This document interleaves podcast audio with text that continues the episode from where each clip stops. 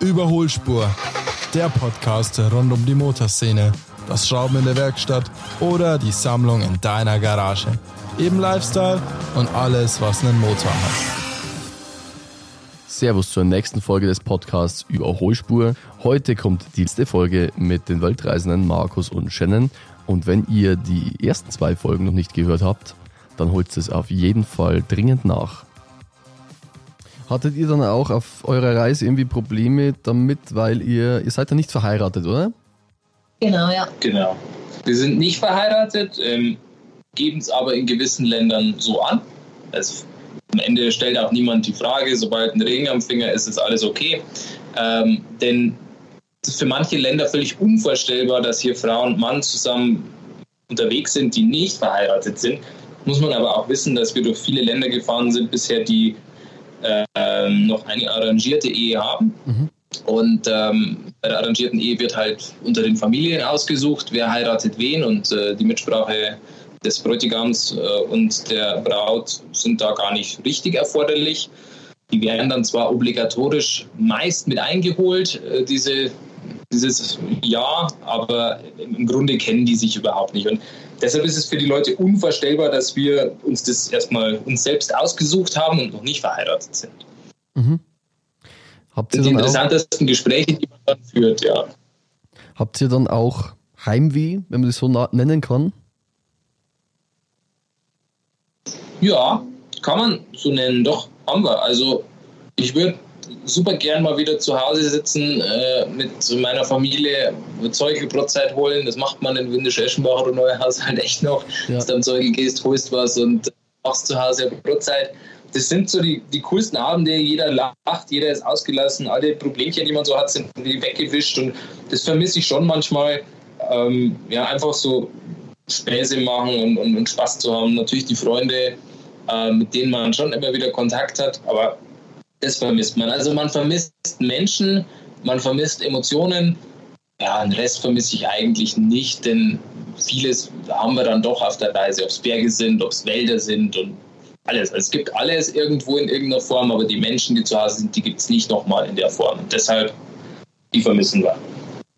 Und wie habt ihr dann, wie haltet ihr den Kontakt dann nach Hause? Also Zoom-Calls oder FaceTime und wie oft seht ihr dann eure Familie? Oder habt ihr Kontakt zu denen? Also eigentlich relativ häufig. Also wir telefonieren schon mindestens einmal die Woche, würde ich sagen, jeweils mit unseren Familien. Und ähm, ja, wenn die Internetverbindung stabil genug ist, auch dann mit FaceTime. Ähm, ja, und ansonsten haben sogar meine Großeltern beide Instagram, also die verfolgen unsere Seite mittlerweile und ähm, ja, jeder unserer in unserer Familie hat es, glaube ich, bisher. Ja. Und ja, die sind unsere größten Fans und sehen da einfach die ganzen Updates und freuen sich immer und ähm, ja, lesen ganz fleißig. Und ich glaube, das gibt denen auch ein gutes Gefühl. Also meine Oma sagt immer, das gehört jetzt zu ihrer Morgenroutine. Da schaut sie sich beim Kaffee unsere neuen Instagram-Stories an und dann weiß sie genau, was bei uns los ist und dann kann mhm. sie den Tag starten. Und das gibt uns natürlich auch ein gutes Gefühl, ne? dass man weiß, okay, die sind da up to date. Das hilft auch voll. Also wie man das früher so kannte, ohne Social Media, wenn man am Reisen war, ganz am Anfang gab es Skype-Anrufe, einmal alle 14 Tage vielleicht, wenn, wenn man irgendwo eine gute Internetverbindung gefunden hat ja, mittlerweile, wir dokumentieren unsere Reise und jeder ist froh. Und es ist sogar manchmal so spannend, dass mir meine Eltern eine WhatsApp-Nachricht schreiben, hey, was ist denn mit dem Auto los? Und ich denke mir, ich habe da noch gar nichts erzählt. Und derweil hat halt äh, Shannon irgendeine Story gepostet, wo sie gesagt hat, Mensch, jetzt haben wir wieder ein Problem mit dem Auto. Mein, mein Dad oder meine Mutter haben es gesehen und schreiben mir schon, hey, können wir irgendwie helfen? Und das ist halt super lustig, weil ich mir denke, das ist ja Wahnsinn, wie schnell die Info manchmal um die Welt geht. Aber wollen wir ja auch so, macht ja auch Spaß. Und so sind die hautnah dabei, erleben es mit uns und das macht uns riesen viel, ja, riesig Spaß. Welche Gegenstände sind jetzt eure Must-Haves auf so einer Weltreise? So die zwei, drei wichtigsten Sachen, die man auf jeden Fall dabei haben sollte. Äh, Smartphone, das braucht man für alles. Also Kontakt halten, Navigation, Foto, weiß ja jeder. Also das ist so ein tägliches Accessoire, das wir immer brauchen. Drei, also für uns ist es ein Luxus, weil wir ja nicht mit dem Rucksack reisen. Ja. Also wir haben ja unser Fahrzeug, wir haben ja unser Zuhause dabei. Also uns auf drei ähm, Gegenstände zu reduzieren ist ein bisschen. Also mir würde auf jeden Fall so ein, so ein Schläger für Mücken einfallen. Ja. Da gibt es so einen elektrischen Schläger für Mücken. In manchen Ländern ist einfach Wahnsinn, wie viele Mücken rumfliegen und man kann die ganze Nacht nicht schlafen. Ähm, das ist so ein Must-Have, wo ich niemals gedacht hätte, dass wir das so oft brauchen. Und unsere Landkarte. Ja, Landkarte natürlich. Einfach, das ist schon auch. Weil du hast nicht überall Internet und irgendwie zwischendurch mal wieder auf die Straße zu schauen, macht auch immer Sinn. Ja, was war jetzt eigentlich so für euch, außer dem Umbau von eurem Fahrzeug, ähm, was war so die größte Herausforderung für euch auf dieser Reise? Ich glaube, miteinander sein. Also 24 Stunden Zeit mit jemand anderem verbringen, ist eine der und ist immer noch wahr und ist eine der größten Herausforderungen. Ähm, wenn man zu Hause ist, dann geht jeder zur Arbeit oder eine Person geht zur Arbeit, wie auch immer, aber man ist für eine gewisse Zeit des Tages getrennt voneinander und hat sich was zu erzählen. Und ähm, auf der einen Seite ist es total schön, dass man so viel miteinander, so viel Zeit miteinander verbringt und so viel teilen kann und ähm, ja, der andere alles live mitbekommt, aber auf der anderen Seite ist es auch kräftezehrend, weil du, wir haben ja keine Wände. Also es ist, die Toilette ist da, das Bett ist da, die Küche ist da und man macht alles miteinander, alles. Und das ist schon eine extreme Herausforderung, weil man ständig kommunizieren muss und auf den anderen Rücksicht nehmen muss, ähm, sich selbst wieder zurücknehmen muss. Und ich glaube, man lernt viel über sich selbst in dieser Zeit. Also 24 Stunden mit jemandem verbringen über mehrere Monate ist, finde ich, ist extrem herausfordernd. Du hast mir jetzt eine, meine Frage schon fast vorweggenommen. Das wäre jetzt auch meine nächste Frage gewesen, ob man da nicht irgendwann genervt voneinander ist. Ja, auch. Also ja. gibt es schon, dass, dass wir extrem. Also klar streiten wir auch manchmal und aber das Ding ist halt, wo willst du denn hingehen? Also du kannst ja. wenn, an einem Regentag, da bleibt dir nicht viel. Also wir müssen schnell zu einer Lösung finden. Ähm, und das muss auch so sein, denn man kocht wieder zusammen oder man muss irgendwas planen. Also wir streiten, aber dann finden wir schnell eine Lösung. Und das gehört dazu. Ja. Ähm, also es gibt auch gefährliche Situationen, einfach wo wir uns dann in den Haaren haben und wo es gar keine Möglichkeit gibt, als sich wieder zusammenzuraufen. Mir fällt da Pakistan ein, da sind wir an den Nanga Parbat gefahren. Wir hatten eine Außentemperatur von minus 18 Grad, es lag super hoch Schnee und wir hatten uns festgefahren und es war schon stockdunkel. Und es war weit und breit niemand, der uns hätte helfen, helfen können und ähm, ja, dann haben wir uns noch in den Haaren gehabt. Und ich glaube, in so Extremsituationen sich dann wieder zusammenzuraufen und sein Ego irgendwie hinten anzustellen und zu sagen, okay, wir müssen jetzt gemeinsam eine Lösung finden.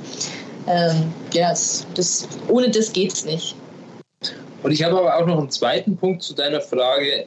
Und neben dem Umbau und allem ist, glaube ich, das Schwierigste, wenn man mal so eine Entscheidung trifft. Das muss ja jetzt nicht so sein wie bei uns, aber eine, eine längere Reise zu unternehmen das ist ja extrem anstrengend und die Welt ist ja gar nicht auf sowas vorbereitet. Also wenn du zu deinem Arbeitgeber gehst und sagst, ich hätte jetzt mal Lust, sind natürlich die wenigsten Arbeitgeber im ersten Moment begeistert. Ähm, das ist anstrengend, das ist schwierig umzusetzen, aber es geht. Und man muss also immer dafür kämpfen, kämpfen, kämpfen. Man muss viele Leute davon überzeugen, dass man das wirklich machen möchte, angefangen bei der Familie, ähm, hin zu Freunden und so weiter. Sich selbst? Sich selbst irgendwann dann. Denn irgendwann ist man so weit, dass man sagt, jetzt muss ich aber los. Also für mich auch. Ich, ich will das ja durchziehen. Und ah, dann es los mit Versicherungen und da und überhaupt. Und wenn man aber mal startet und sagt, jawohl, das ist der Plan, den ziehe ich durch, und die Leute verstehen, dass das jetzt keine, kein Hirngespinst ist, dann unterstützen die einen extrem und dann geht es auch. Und ja. das ist auch so ein schwieriger Schritt zu gehen, dass man von sich selbst überzeugt ist, das mache ich jetzt. Was habt ihr dann eigentlich vorher, ihr wart auf dem Kreuzfahrtschiff, habt ihr gesagt, was habt ihr dann gelernt? Also was wäre jetzt euer Plan, wenn ihr wieder heimkommen würdet und ihr müsstet wieder normal arbeiten? Was würdet ihr dann arbeiten? Oh, das, ist, das, ist, eine Frage, die wir uns echt ziemlich oft stellen. Also was wir vorher gemacht haben, wir waren beide im Personalwesen tätig. Ähm, ich zum Beispiel auch schon in Unternehmen in der Oberpfalz, bin mhm. aber dann eben später Kreuzfahrt gekommen und ähm, jetzt eben diese Reise. Shannon bei sich in Köln äh, ganz viel unterwegs gewesen. Also typisches Personalwesen und äh, Shannon im, im, Trainingsbereich und Leadership und Coaching. Und wir haben also immer schon mit ganz vielen Menschen unterschiedlichster Kultur zusammengearbeitet. Gerade auf dem Kreuzfahrtschiff war das natürlich extrem, denn da hatten wir teilweise über 40 Nationen. Und das war für uns extrem schön, also arbeitstechnisch gesehen, denn da lernst du wirklich Kulturen kennen. Und wenn wir jetzt nach Hause kommen würden, ja, das ist nämlich genau die große Frage, was, was machst du dann, wenn, wenn du wieder heimkommst? Und wir haben noch kein Konzept für uns überlegt. Wir, wir versuchen uns ein bisschen einzuschränken in dem, was wir, was wir so brauchen. Also wir versuchen ein bisschen minimalistischer für uns zu leben. Ist nicht extrem, aber ähm, geht denn auch eine kleinere Wohnung oder wir überlegen uns schon andere Wohnkonzepte. Tiny House kennen vielleicht viele, aber das ist noch nicht mal das, was wir uns genau vorstellen. Überlegen vielleicht, ob es möglich ist, in einem Expeditionsmobil auch dauerhaft oder länger zu leben. Das haben uns einige Familien erzählt, die das schon gemacht haben. Das heißt also, man lebt in so einem Mobil, aber geht ganz normal in die Arbeit. Und das sind also so Konzepte, die wir uns überlegen. Und wir versuchen aber auch damit zu vereinbaren, okay, was würden wir denn dann finanziell benötigen? Also was wäre dann das tägliche Leben für uns, was wir ausgeben müssten? Und da schwirrt gerade ganz viel im Kopf rum. Ähm, am einfachsten wäre definitiv zu sagen, wir gehen zurück, gehen in die alten Jobs, die wir hatten, verdienen wieder unser Geld, holen uns eine Wohnung und machen weiter. Und das ist auch ganz oft auch auf dieser Reise, wo wir sagen, Mann, das wäre super lukrativ gerade. Aber wenn man dann so in sich geht, dann merkt man, aktuell passt es noch nicht. Irgendwie. Ich glaube, die Reise ist noch nicht vorbei. Und nee. ähm, selbst wenn wir jetzt ähm, nach Hause kommen würden, wäre das, glaube ich, schön für einen Monat. Und dann würden wir uns vielleicht einen Saisonjob irgendwo suchen, wo man vielleicht ein gutes Geld verdient und ähm, dann weiterreisen. Ich glaube, dass wir noch nicht an dem Punkt sind, zu sagen, okay, die Reise ist vorbei und wir können uns auf einen Job einlassen, ähm, der uns jetzt irgendwie erfüllt oder bei dem wir jetzt in Anführungszeichen sesshaft werden wollen. Also das ist gerade so ein, ich glaube, es ist noch nicht vorbei und deswegen ist es schwierig zu sagen, was dahingehend der Plan ist. Gab es auf der Reise eigentlich auch irgendwelche Momente, wo ihr Angst gehabt habt, irgendwelche gefährlichen Geschichten? Da passiert einem doch auch immer wieder mal irgendwas. Ja, lustigerweise, oder interessanterweise, nicht lustig, interessanterweise meistens sogar im Verkehr. Also ja. Verkehr in Indien war definitiv das Beängst beängstigendste, mhm. was, wir so, was wir so hatten. Ansonsten, was wir oftmals sogar hören in Europa, dass, dass irgendwelche Wohnmobile ausgeraubt werden, wenn, wenn du an falschen Plätzen stehst. Das hatten wir gar nicht. Also wir haben uns nie in der Art und Weise unsicher gefühlt, dass uns jetzt jemand das Wohnmobil aufbricht und ausraubt. Ähm, im, im, Gegenteil, oftmals haben die Leute uns dann noch Unterstützung angeboten. Ihr könnt euer Fahrzeug bei mir im Hotel stehen lassen, entweder umsonst oder gegen eine ganz kleine Gebühr. Also so richtig Angst hatte ich nicht. Ähm, Respekt vor der Situation schon. Also Stichwort Iran. Wir haben ganz stark auf unser Verhalten geachtet und was wir, was wir besser tun und was wir besser nicht tun. Das heißt, wir denken ganz viel darüber nach, was, was wir denn jetzt machen oder nicht. Ähm, viel mehr als zu Hause. Jetzt seid ihr ja mit einem relativ alten Wagen unterwegs. Jetzt habt ihr ja gesagt, ihr steht jetzt gerade in der Werkstatt und repariert es ein bisschen. Was ist euch alles schon kaputt gegangen und äh, wie repariert man das dann? Hat man da alles dabei, was man braucht? Wie kommt man an Teile und wie versucht man mit einfachsten Mitteln alles zu reparieren? Also ich weiß nicht, wie lang der Podcast gehen soll. Das kommt jetzt darauf an, wie viele Stunden du eingeplant hast. Also eine halbe Stunde haben wir schon. Nee, also grundsätzlich, ähm, wir haben vieles schon machen lassen, bevor wir losgefahren sind. Also alles, was irgendwie kaputt werden könnte, Zahnriemen, ähm, das war so das Erste, wo wir gesagt haben, Zahnriemen, okay, die ganzen Ölwechsel äh, lässt einfach mal provisorisch schon machen, guckst nochmal auf die Bremsen. Ähm, Wasserpumpe, da meint sie dann unser Mechaniker des Vertrauens, weißt du was, deine sieht noch gut aus, aber die nimmst mal besser mit, die neue. Und so hat sich das dann ergeben, dass wir angefangen haben, ja, hier und da immer ein paar Ersatzteile mitzunehmen, was uns irgendwelche gut befreundeten Leute empfohlen haben. Weil ich habe keine Ahnung von Kfz-Mechanik, muss ich ehrlich sagen. Also jetzt ein bisschen mehr als vorher. Und so hat man so ein kleines Arsenal an Ersatzteilen aufgebaut. Aber um, ähm, ganz oft hat es gepasst. Zum Beispiel die Wasserpumpe wurde uns im Iran kaputt. Ähm, also schnell irgendwo hin, die dann selbst mit, mit einem Bekannten oder, oder Freund mittlerweile äh, ausgetauscht. Also war auch für mich eine extreme lehrreiche Seite an dem Ganzen. Ich habe hab das noch nie gemacht. Also da ganz viel über das Fahrzeug auch gelernt, über meins. Und das Spannende ist aber, wo in Deutschland die Wasserpumpe weggeschmissen wird, hundertprozentig, meinte er dann, du, ich bringe die schnell zu einem Bekannten, der repariert dir die. Und für 18 Dollar hat mir der dann die Wasserpumpe repariert. Jetzt habe ich wieder eine als Ersatz dabei. Mhm. Und ähm, ansonsten wurden uns noch die, die hinteren Lager kaputt. Haben wir drei Tage gebraucht, um Ersatz zu finden, äh, mit ganz, ganz viel Hilfe. Das ist uns auch dann noch im Iran passiert und Iran kann fast nichts importieren, also mussten wir die im Land finden. Das ist dann ganz spannend, denn ich bin dann in so Facebook-Gruppen und habe dann gefragt, hey, wir müssen die hinteren Lager tauschen, wie machen wir denn das? Meinte jeder, ja, das kannst du nur mit so einem ja, Kit machen, wo dann schon die Dichtungen und alles mit dabei ist. Da habe ich gesagt, ja, solche Kits gibt es hier nicht. Ich kann gerade das Lager vielleicht auftreiben. Ja, und da meinte jeder in der Facebook-Gruppe, nee, dann geht's nicht. Die Leute befinden sich aber nicht in der Situation, in der ich bin. Also ich habe ein Lager vor mir liegen und kann das vielleicht einbauen und dir sagt halt jeder irgendwo online, das geht nicht.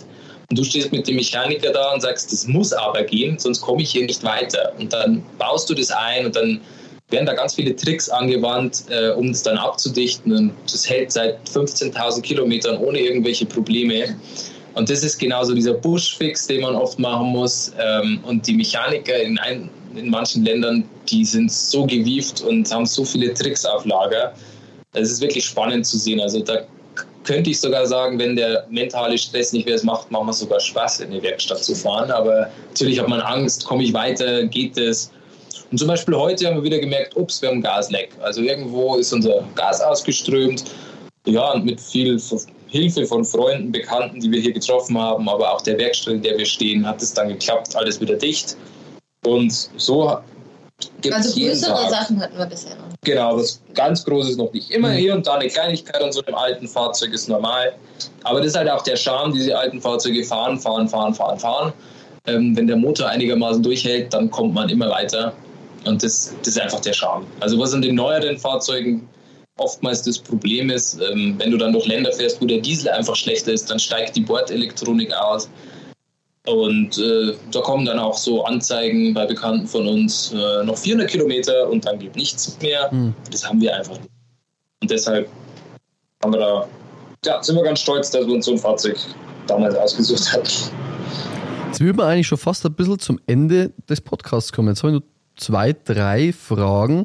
Also, ihr habt es ja schon ein bisschen gesagt, wo es für euch als nächstes hingeht. Also ihr überlegt jetzt gerade nach China zu fahren, aber wenn man so mal die Landkarte ein bisschen vergrößert, was sind jetzt so die Kontinente, wo ihr dann als nächstes hin wollt?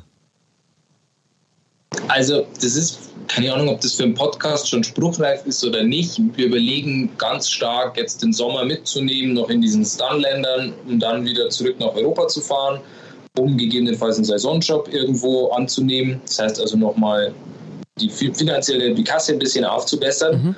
Und dann überlegen wir, die Panamerikaner in ja, Nord- und Südamerika zu fahren. Mhm. Cool. Geht von Kanada bis äh, Chile ganz nach unten.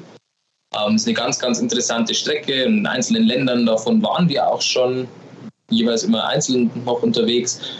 Ähm, es hat halt ganz großen Charme, mit dem Fahrzeug das zu machen, denn Nord- und Mittel- und Südamerika sind etwas einfacher zu bereisen als die Länder, in denen wir gerade sind. Ähm, denn mit dem Fahrzeug oder wenn man hier unterwegs ist, braucht man ein sogenanntes Carnet de Passage. Das ist ein Zolldokument. Dafür hinterlegt man beim Automobilclub ein, ein gewisses ähm, Deposit.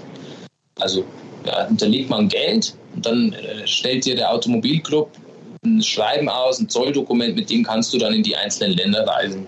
Und das brauchst du alles in Nord- und Südamerika nicht. Und das ist halt dann wesentlich leichter. Mhm. Und auch die Angelegenheiten sind dort wesentlich leichter. Denn für uns gehen manchmal Tage und Wochen drauf, damit wir ein Visum beantragen und hoffentlich dann bekommen für die einzelnen Länder. Das ist in Nord- und Südamerika etwas leichter. Und als abschließende Frage natürlich, könnt ihr sowas anderen Leuten empfehlen? Wollt ihr sowas empfehlen und wollt ihr vielleicht den Leuten ein bisschen Mut machen? Ja, auf jeden Fall. Ich glaube, das ist ähm, immer das, was wir merken, wenn wir fahren und ähm, schöne Begegnungen haben, die wir ja zu 99 Prozent bisher hatten, toi toi toi, ähm, dass wir uns wünschen würden, dass mehr Leute das machen und ähm, ja, den Mut haben oder den Mut finden. Es muss nicht in gleicher Form sein, irgendwie in der Form, in der es passt und vielleicht auch einfach mal ja, versucht, Länder zu bereisen, die nicht die typischen Urlaubsländer sind, weil da, man da einfach super viel mitnehmen kann für sich selbst. Das ist vielleicht dann kein Urlaub, aber eben ein Abenteuer, ähm, was einen extrem prägt und wir würden es wir uns total wünschen, dass es mehr Leute machen. Was ich mir trotzdem wünschen würde, ist, dass die Leute dann auch ihren Müll mitnehmen, weil das ist nämlich ein ganz, ganz mhm. großes Thema äh, bei Stellplätzen, gerade im Freien, in der Natur. Ähm, ja, da fliegt leider sehr, sehr viel Müll rum, ob es Kroatien ist, ob es Italien ist, egal wo, wo wir bisher waren. Es gab viele, viele Plätze, ähm, die einsam ausgesehen haben und wo man genau wusste, okay, hier waren vorher Leute mit dem Wohnmobil oder mit dem Van oder wie auch immer. Und da sind die Plätze leider ja, verdreckt und ja, macht's und nehmt euren Müll mit. Und das wäre, glaube ich, das wäre, glaube ich, so mein, mein Wunsch. Ja, grund, grundsätzlich, wir, wir wollen ja auch animieren mit dem, was wir tun. Also, was wir halt merken, sobald man in Ländern ist, werden viele Vorurteile ändern sich oder hoffentlich werden dann zerstreut und ja, jetzt ganz groß gedacht. Ich glaube, es gäbe weniger Kriege, wenn die Menschen mehr reisen würden, weil sie einfach mehr Verständnis aufbringen können für andere Kulturen. Und es geht dabei, Verständnis heißt ja nicht, dass man es gut heißt, sondern man versteht, wo es herkommt, warum die Dinge so sind, wie sie sind und man lernt ganz viel. Und jeder, der halt Lust auf sowas hat, einfach los, egal in welcher Form. Wir wissen auch, dass das, wir hatten auch ganz normale Jobs mit im besten Fall 30 Tagen Urlaub vielleicht und dann wird es natürlich knapp. Und wenn man eh schon harte Wochen hinter sich hatte, dann ist auch mal ein schöner Hotelurlaub extrem lukrativ. Das verstehe ich voll und da bin ich bei jedem dabei. Also würde ich auch machen. Aber wenn jemand sagt, ich will reisen, dann einfach trauen. Also keine Angst haben, egal vor was. Wenn jemand sagt, ich gehe gerne wandern, dann ist Nepal noch eines der etwas leichteren Gegenden, wo man hinfliegen kann. Aber auch die Sunländer sollen da ganz, ganz toll sein. Ja, und so gibt es eben viele, viele Reiseziele noch zu entdecken und die Leute sollen rausgehen, denn man lernt Bekanntschaften und Freunde kennen fürs ganze Leben und ähm, die bleiben auch, weil es eine so intensive Zeit ist, das kann man gar nicht mit so normalen Begegnungen oftmals vergleichen. Und damit wären wir ja fast eigentlich schon am Ende angekommen. Und wir, Sie haben es ja gerade schon gesagt, wer die zwei auf ihrer Reise ein bisschen begleiten möchte, der soll auf eurer Instagram-Seite vorbeischauen. Ihr habt ja auch einen Blog. Nennt mal den Namen, dass die Leute ja wissen, was sie eingeben müssen. Vergnügt Verfahren heißen wir da. Vergnügt mit UE in dem Fall. Ja, wir sind erreichbar halt über Instagram. Ja, also, also über Instagram sind wir ähm, am besten erreichbar sogar. Also wir versuchen immer jede Nachricht zu beantworten und freuen, über, freuen uns über jeden, der uns begleitet virtuell und sind da auch nochmal für ähm, persönliche Fragen, stehen wir da auf jeden Fall zur Verfügung, falls jemand noch was von uns wissen möchte. Immer, immer gerne, für, gerne melden. Für Oberpfälzer Dialekt dann direkt an mich schreiben, für, für Hochdeutsch gerne an Shannon, ansonsten wird es immer schwierig. Nee, also die Leute, die, wer möchte, soll sich melden. Viele kennen mich vielleicht aus der Gegend, aus irgendwelchen ja, äh, Treffen heraus und äh, ich freue mich natürlich, die Geschichte, die wir erzählen möchten, zu teilen und da sind wir extrem dankbar, auch dem neuen Format, das ihr hier macht als Podcast. Super cool. Wir freuen uns da, ein Teil davon zu sein, unsere Geschichte erzählen zu dürfen und wir würden uns extrem freuen, wenn da ganz viele andere Leute noch solche Geschichten erzählen dürfen. Denn äh, es macht auch uns Spaß, da, da mitzuhören und mitzufiebern. Genau. Und äh, ihr könnt gerne auch mal uns auf Instagram folgen. Wir heißen Überholspur, auch mit UE-Podcast. Da gibt es dann auch ein bisschen Material von den beiden zu sehen. Und wenn ihr irgendwie auch ein Hobby habt, auf vier Rädern, auf zwei Rädern oder auch im Auto lebt oder gerade auf Reisen seid und mal bei mir im Podcast vorbeischauen wollt, dann meldet euch doch gerne bei mir unter der E-Mail-Adresse überholspur mit ue.oberpfalzmedien.de. Und damit sage ich Danke an Markus und Shannon, dass ihr da wart. Und Servus. Namaste und Servus aus Nepal. Nächstes Mal geht es mit einem Zweirad-Thema weiter. Wir haben den Walter zu Gast, der kommt aus der Gegend Sulzbach-Rosenberg und hat so ungefähr 30 Motorräder und Mopeds aller Art in seiner Garage stehen und organisiert Treffen und war auch nur ein einziges Mal in seinem Leben mit dem Auto im Urlaub. Den Rest ist er immer mit dem Motorrad gefahren.